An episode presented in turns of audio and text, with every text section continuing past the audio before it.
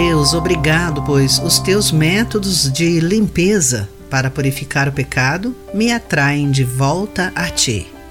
Olá, querido amigo do Pão Diário, muito bem-vindo à nossa mensagem de esperança e encorajamento do dia. Hoje vou ler o texto de Patrícia Rainbow com o título Método de Limpeza.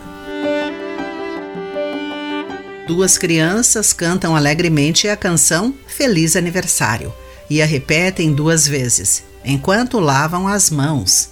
Demora todo esse tempo para tirar os germes, diz-lhes a mãe. Assim, as crianças aprenderam a dedicar tempo para limpar as mãos. Manter as coisas limpas pode ser aborrecido, como aprendemos na pandemia. Porém, limpar o pecado significa seguir alguns passos para voltar a Deus. Tiago exortou os cristãos espalhados pelo Império Romano a voltarem sua atenção a Deus eles se fizeram inimigos do Senhor ao se envolverem em disputas e lutas, batalhas por superioridade, bens, prazeres mundanos, dinheiro e reconhecimento.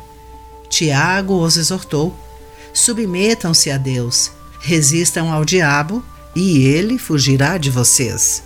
Lavem as mãos, pecadores, purifiquem o coração. Vocês que têm a mente dividida, de acordo com Tiago, capítulo 4, versículos 7 e 8. Mas como?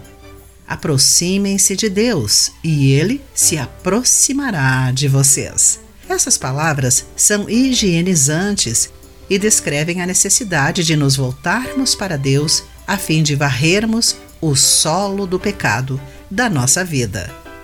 Tiago explicou melhor esse método de limpeza que haja lágrimas, lamentação e profundo pesar, que haja choro em vez de riso e tristeza em vez de alegria. Humilhem-se diante do Senhor, e Ele os exaltará. É humilhante lidar com o nosso pecado, mas, aleluia, Deus é fiel para transformar a nossa lavagem em adoração. Querido amigo, em que área de sua vida o pecado persiste? Pense nisso. Aqui foi Clarice Fogaça com a mensagem do dia.